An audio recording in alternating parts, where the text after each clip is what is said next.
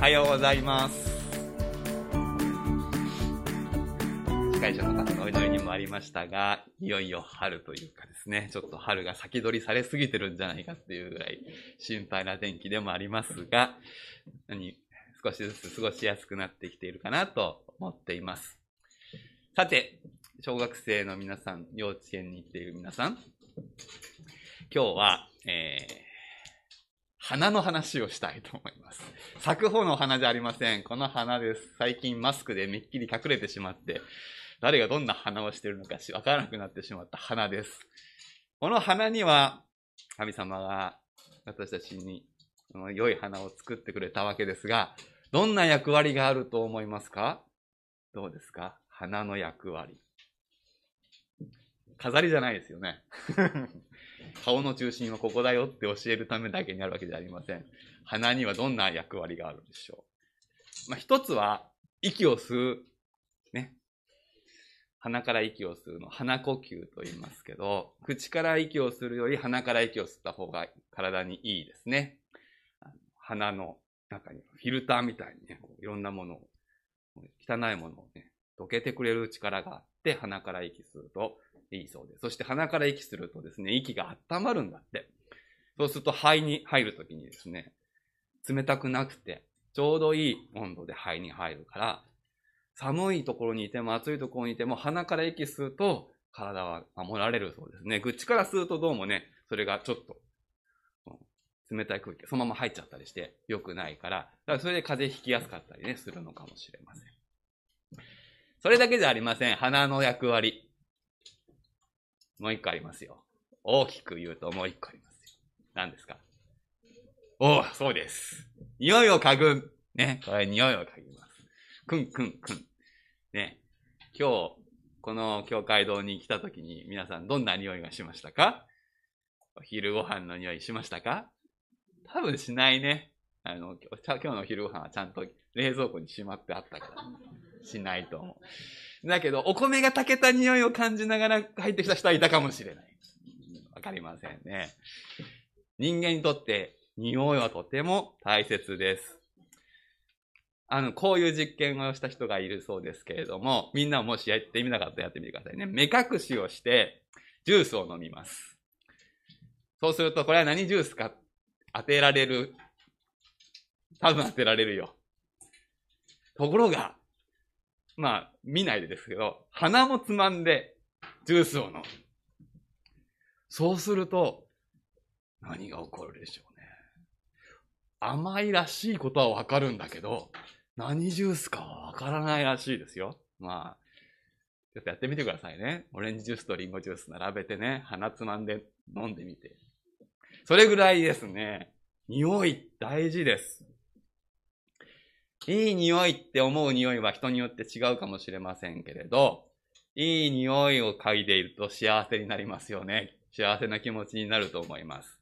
逆に、ああ、もうこの匂いは嫌だなーっていう匂いの中にずっといると辛くなりますね。どんな匂いを感じて生きるのかが私たちの幸せを決めてしまうぐらい、匂いは大事です。今日は匂いの話です。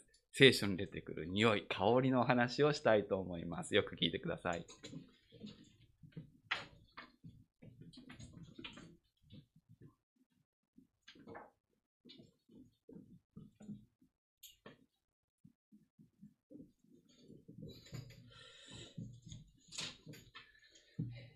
聖書を朗読いたします。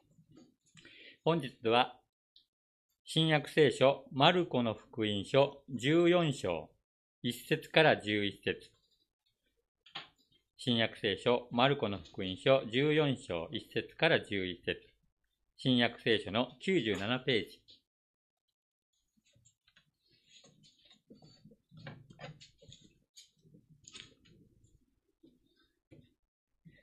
それでは、聖書を朗読いたします。新約聖書、マルコの福音書14章、1節から11節杉越の祭り、すなわち、種なしパンの祭りが2日後に迫っていた。祭司長たちと立法学者たちは、イエスを騙して捕らえ、殺すための用意を、方法を探していた。彼らは、祭りの間はやめておこう。民が騒ぎを起こすといけない。と話していた。さて、イエスがベタニアでサラートに侵された人、シモンの家におられた時のことである。食事をしておられると、ある女の人が、純粋で非常に高価なナルド油の入った小さな壺を持ってきて、その壺を割り、イエスの頭に注いだ。すると、何人かの者が憤慨して互いに言った。何のために香油をこんなに無駄にしたのか。この香油なら300デナリ以上に売れて貧しい人たちに施しができたのに。そして彼女を厳しく責めた。するとイエスは言われた。彼女をするままにさせておきなさい。なぜ困らせるのですか？私のために良いことをしてくれたのです。貧しい人々はいつもあなた方と一緒にいます。あなた方は望むとき、いつでも彼らに良いことをしてあげられます。しかし、私はいつもあなた方と一緒にいるわけではありません。彼女は自分にできることをしたのです。埋葬に備えて私の体に前もって香油を塗ってくれました。誠にあなた方に言います。世界中、どこでも福音が述べ伝えられるところでは、この人がしたことも、この人の記念として語られます。さて、十二人の一人であるイスカリオテのユダは、祭司長たちのところへ行った。イエスを引き渡すためであった。彼らはそれを聞いて喜び、金を与える約束をした。そこでユダはどうすればイエスをうまく引き渡せるかとその気を伺っていた。宣教、福音に香りを、原牧師に御言葉を取り継いでいただきます。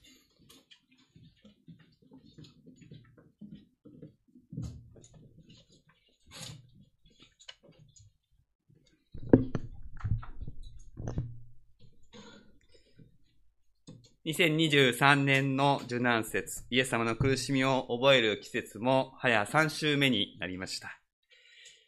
今年の受難節は、マルコの福音書14章から御言葉を聞くことにします。今朝は1節から11節までが朗読されました。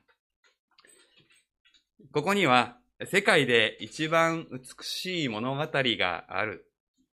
そう言っても過言ではないと思います。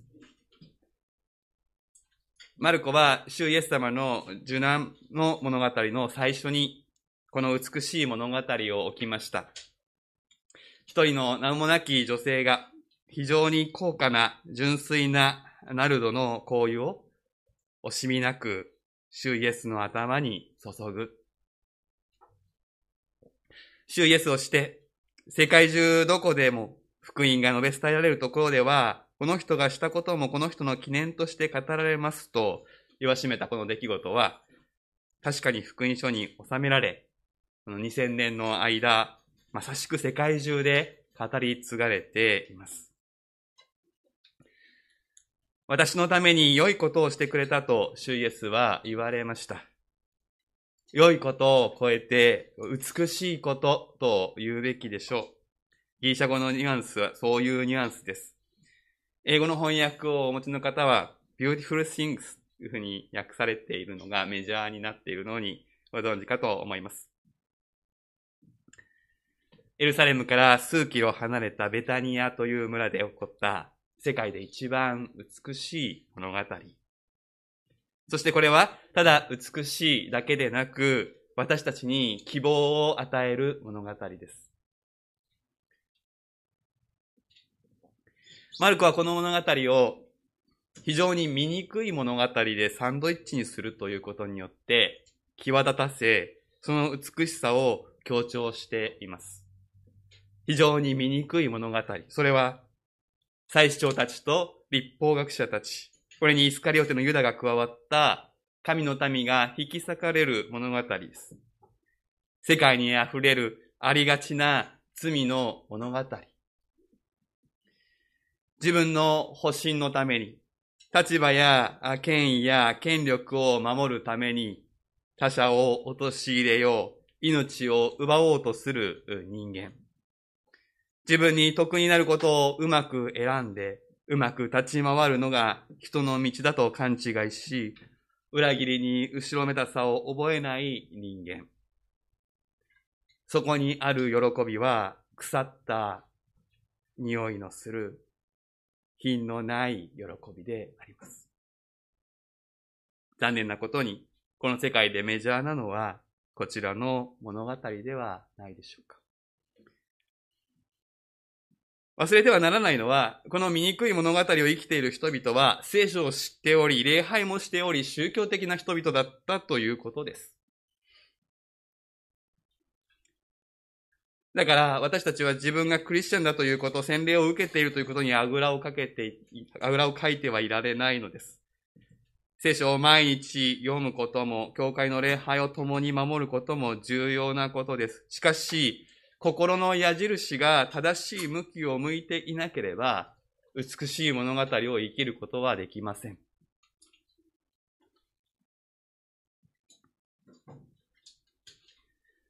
私は何を得られるだろう。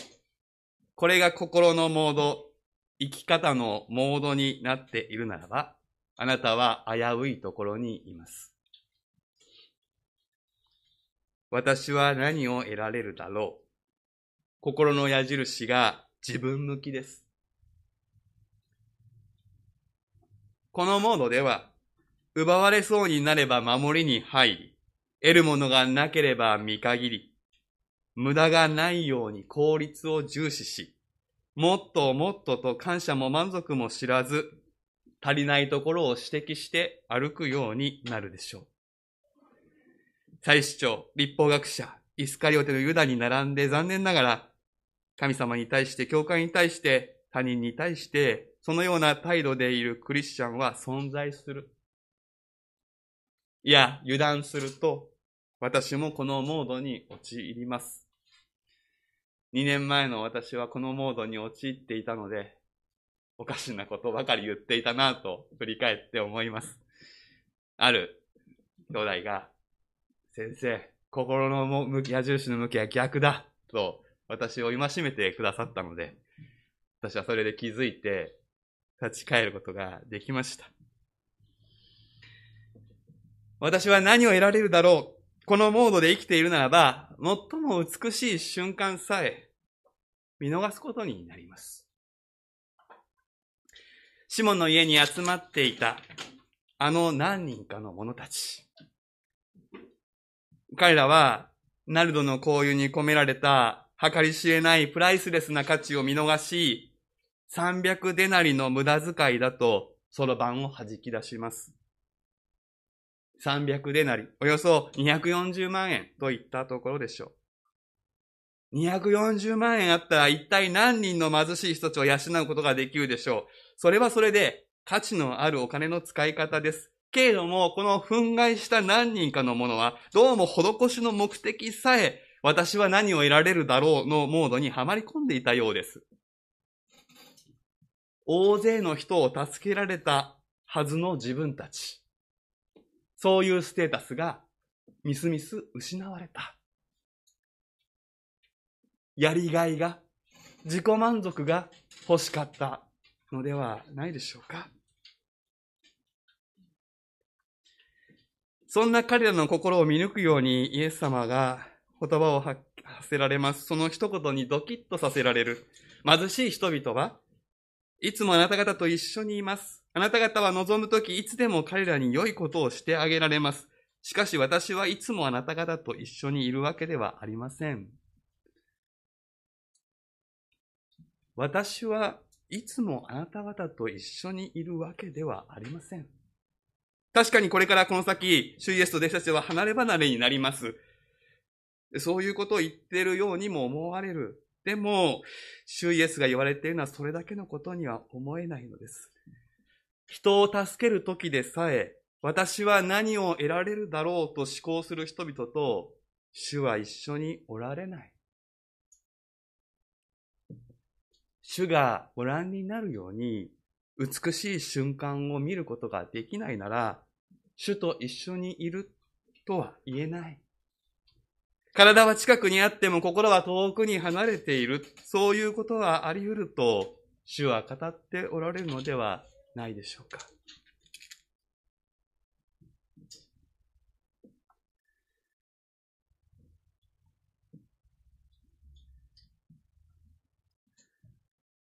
私は何を与えられるだろう。私は何を捧げられるだろう。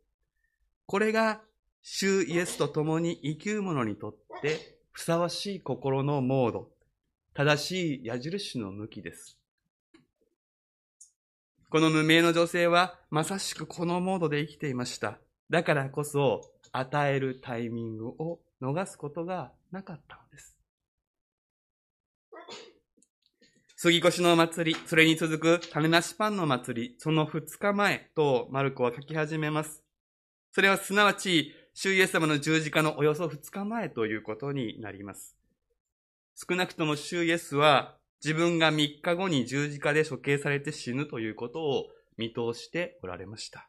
しかし、この二日前の時点で、そのことに気づいている者は男性では皆無です。ヒントは十分にあったにもかかわらず、主イエス様の並々ならぬ覚悟を感じ取ることはできなかった。けれども、この女性は何かを指したのです。ひょっとすると、これが最後になるかもしれない。主イエスのために何かをして差し上げるとしたら、今しかない。彼女の直感が働いたのでしょう。どこに蓄えてあったのか、おそらく彼女が嫁のために用意していたナルドの香油。それを惜しげもなく注ぎかけるのです。300デナリ以上の香油です。一体彼女はどうやってこの香油を手に入れたのでしょうか？大金持ちで、持て余していたとは考えにくい。おそらく彼女は、コツコツと小遣いを得ては油に変え、蓄えていたのではないでしょうか。いつか、誰かのために、そんな思いで蓄えられた香油が、いつしか300デナリを超える量になっていたのではないでしょうか。すなわちこの香油は、彼女の人生そのものと言っても良い代物です。それを惜しげもなく注ぐことができた彼女の目に、イエス様のことはどういうふうに映っていたんでしょうか当時の習慣では、大事なゲストには食事の際に紅葉を注いでもてなすということがあったそうです。最大限のもてなし、それをするのにふさわしい方、彼女がイエス様のことをそのように考えていたことは間違いないでしょう。このベタニアという村は、どうやら病人が集まる隔離のための村だったという節があります。何しろ一行は今、サラートに侵された人、シモンの家にいるのです。もちろんこれはあだ名です。今まさにサラートに侵されているというよりも、かつて侵されていた。そしてもうそれがその人の、まあ、相性にまでなっていた。ということです。そして、こうして人を招いて食事ができるということは、主イエスによって癒された。そういうことであります。その同じ村に住んでいたこの女性もひょっとすると病気だったのかもしれません。あるいは家族が病だったのかもしれません。そして、主イエス様によって癒され、命の輝きを取り戻した。その大きな恵みにどうやって答えたらよいか、私は何を捧げることができるか、考え続けた彼女だったからこそ、このタイミングを逃さなかったのではないでしょうか。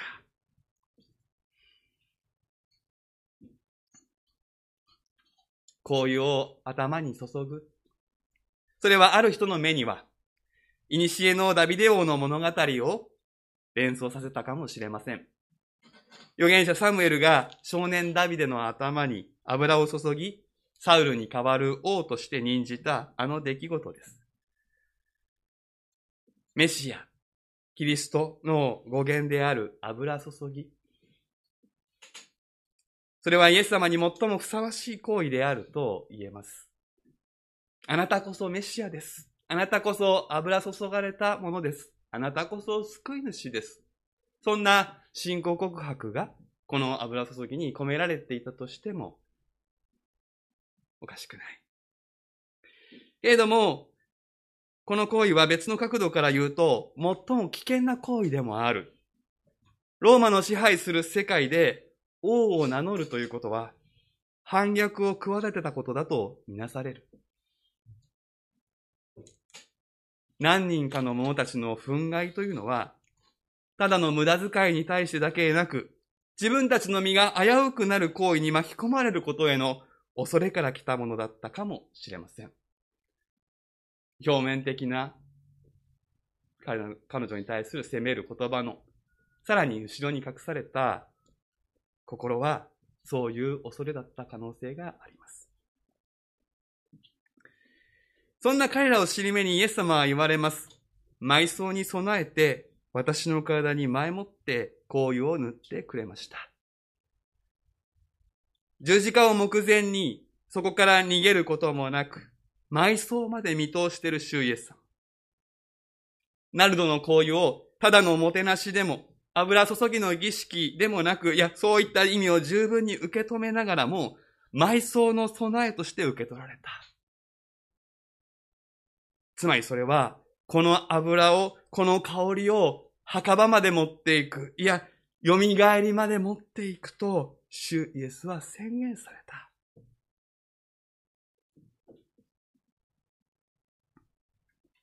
私たちのように毎日毎晩お風呂に入る文化にはなかった主イエスは、この香油を、この香りを身にまとったまま十字架に向かわれました。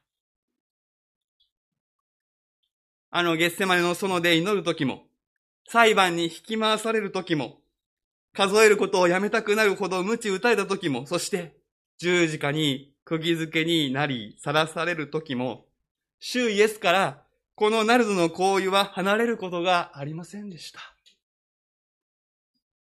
この香油、この香りは、主イエスの受難を包み込んでいたのです。史上最悪の、最も醜い物語の最中で、最も美しい物語がずっと離れることなく伴走していたということです。ある意味で、主イエスはこの香りに支えられて、ご自分の苦しみを耐え抜き、勝利されたとさえ言えるでしょう。それは単なる一人の女性の愛というロマンスではありません。このナルドの香油は、父なる神の愛の印でした。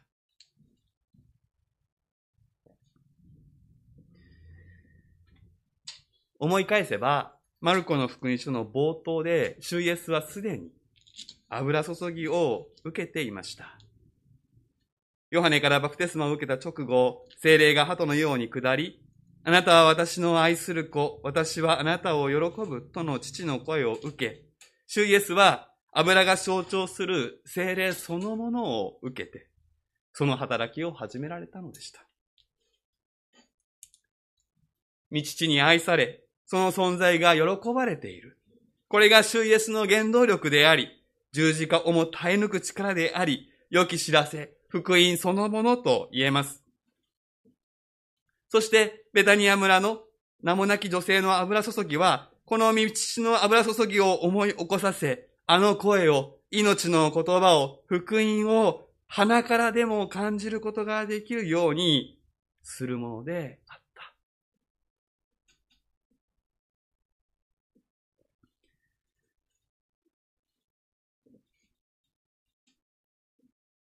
ナルドの香油を嗅ぐたびに、あなたは愛されている。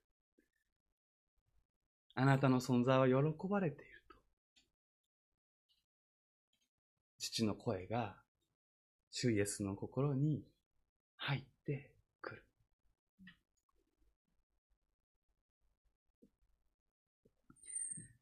福音は言うまでもなく上から父から神から来ます。しかし、人間の真心、大胆な注ぎ出す愛は、この福音に香りを添えることができる。この物語はそのことを語るのです。福音は神から。しかし、その香りを人が添えることができる。例えばこういうことがあるでしょう。余命幾ばくもない死が近づいている人にとって、最も必要なのは福音です。死に打ち勝ち、罪を拭い去る福音があれば、死を恐れずに生き抜くことができる。しかしそれは、理論としては、リズムとしてはそうですが、福音の言葉だけで死を恐れずに生き抜くことができると考えるのは間違いです。人間はそんなに強くありません。何が必要でしょうか？惜しむことなく時間を捧げ、そばに寄り添ってくれる人。言葉なくとも手を握り、じっとそばにいてくれる人。そのぬくもり、その気配、その存在が、福音に香りを添え、人を生かす。人を死に打ち勝たせるのです。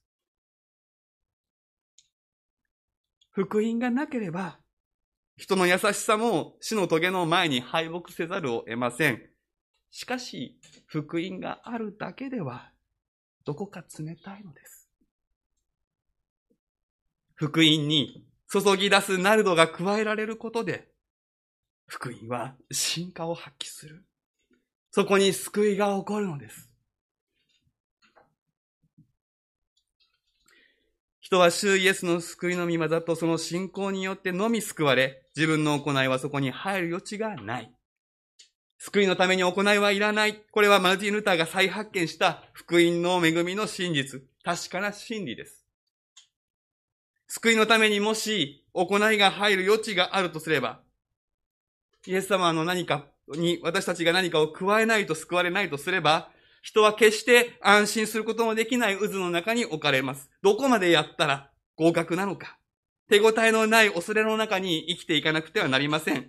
しかし、信仰のみ、恵みのみは、その恐れから私たちを解放します。救いのために必要なことはすべて、主イエスがしてくださった。すべて主イエスが十字架の上で引き取ってくださった。これが福音です。そこに私の行いが入る余地は微塵もない。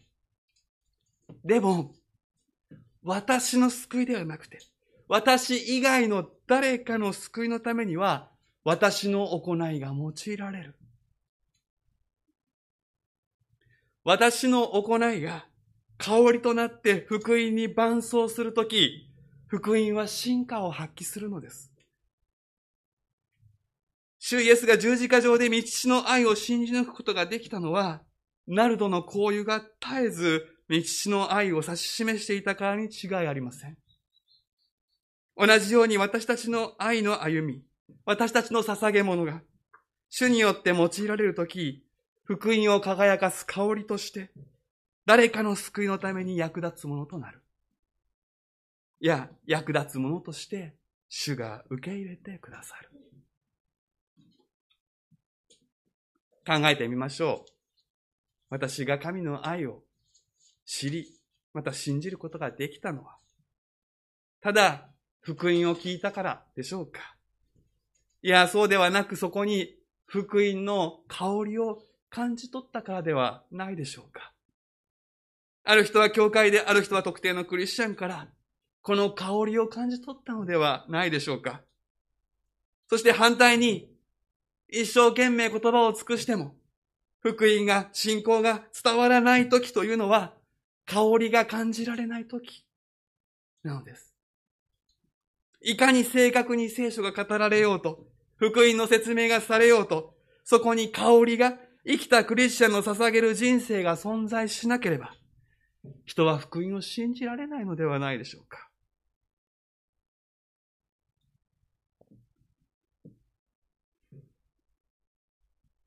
はじめに、この物語が世界で一番美しい物語であり、私たちにとって希望の物語であると申し上げました。この無名の女性が称えられるだけならば、私たちの希望とはなりません。しかし、主イエスは私たちのこういう思を受け取って用いてくださるお方です。彼女は私たちの模範ではありません。こうならなければならないというのではありません。それでは立法主義の宗教の世界です。福音は模範ではなく希望を指し示す。あなたもこのように生きられると道を示すのです。私たちの日々の営みが、主イエスと共にあるなら、何を与えられるだろうとの心で生きるなら、自分にできることを地道に積み上げていくとき、あなた自身が、ナルドの香油へ、キリストの香りへと変化する。そして、いざというとき、悩む人を慰め励ます、かぐわしい香りとして、自らを注ぎ出す機会に恵まれることになるでしょう。それを美しい出来事と呼ばずして、何と呼びましょうか。主イエスは、私たちが自分にできることを思って誰かに仕え、誰かに捧げ、誰かに注ぎ出すとき、そこに、それを自らに注がれた油、私のための良いことだと言ってくださるんです。ああどうか、この町が福音の香りでいっぱいになりますように。どうか私たちが心の正しい向きを保ち、自分にできることをコツコツと積み重ね、大胆に注ぎ出すことができますように。もし今、心の矢印が逆になっているならば、主イエスの十字架の前でもう一度向きを変えることができますように。そして、今日から始まる一日一日がナルドへの道となりますように。祈りましょう。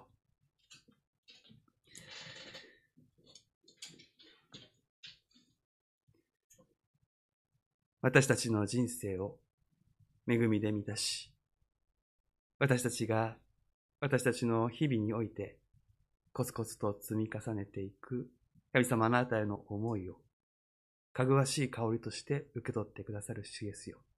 感謝します。どうか私たちの心をお守りください。何を得られるだろうとのモードではなく、何を与えられるだろうとの心の向きをイエス様によって整えられて、日々、ナルドへの道を私たちに歩ませてください。この街を福音の香りで満たしてください。私たちをあなたのかぐわしい香りと変えてください。イエス様の皆でお祈りします。アーメン。